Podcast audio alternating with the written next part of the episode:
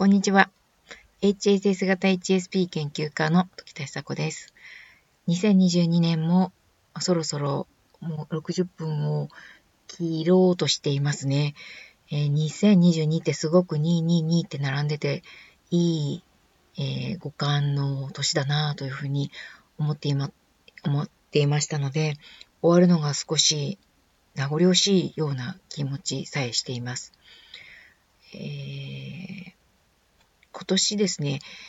2冊目の本と3冊目の本を、えー、出させていただいた年だったんですね。2冊目の本は、隠れ繊細さんのやりたいことの見つけ方という本でした。こちらの本は、えっと、あちこちの、おかげさまで本当にあちこちの本屋さんで、えっと、なんていうんですかね、棚を作っていただいたというか、一冊だけポンって置いてあるんじゃなくて、えっと、何冊かまとめて平置きしてくださったりとか、コーナー作ってくださったりとか、ポップ並べてくださったりとか、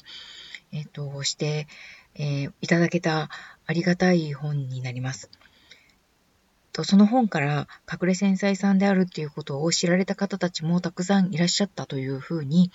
思っています。で私のですね、えー、今年度、2022年度にやり残したことって何だろうっていうふうに、この前、オンラインコミュニティの時に、あの、お題として皆さんに話していただいたのもあって、えー、自分自身のやり残したことは何かなというふうに思い返してみたんですけれども、やったというふうに、あの、思いました。たくさんのことをというか、あの、わーっとやったというよりは、自分なりのペースで、えっ、と、やり続けられたし、あの、惜しくないし、隙間時間を使うっていうこともできましたし、えー、寝込むほどの大打撃というか、こう、へこみ方をすることもなく、ブレイクダウンすることもなく、あの、乗り越えられたというか、海、うまく波乗りができたなっていうふうに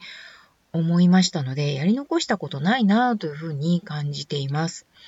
あの、隠れ繊細さん、HSS 型 HSP さんたちに関しては、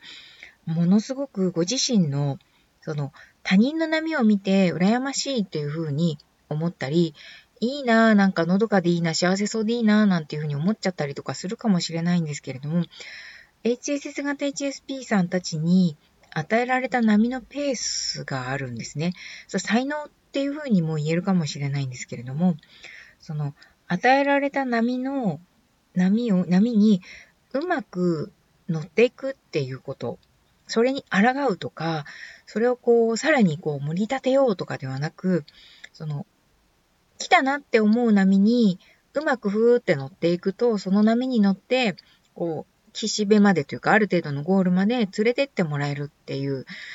あの、なんて言うんでしょう、海で波波に乗るときの感覚と同じことを人生でしていただけると、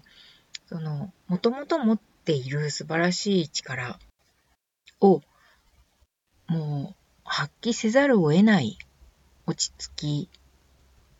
ぶれなさ具合が、うん、体感できるというか実感できる状況になると思います。なので、えー、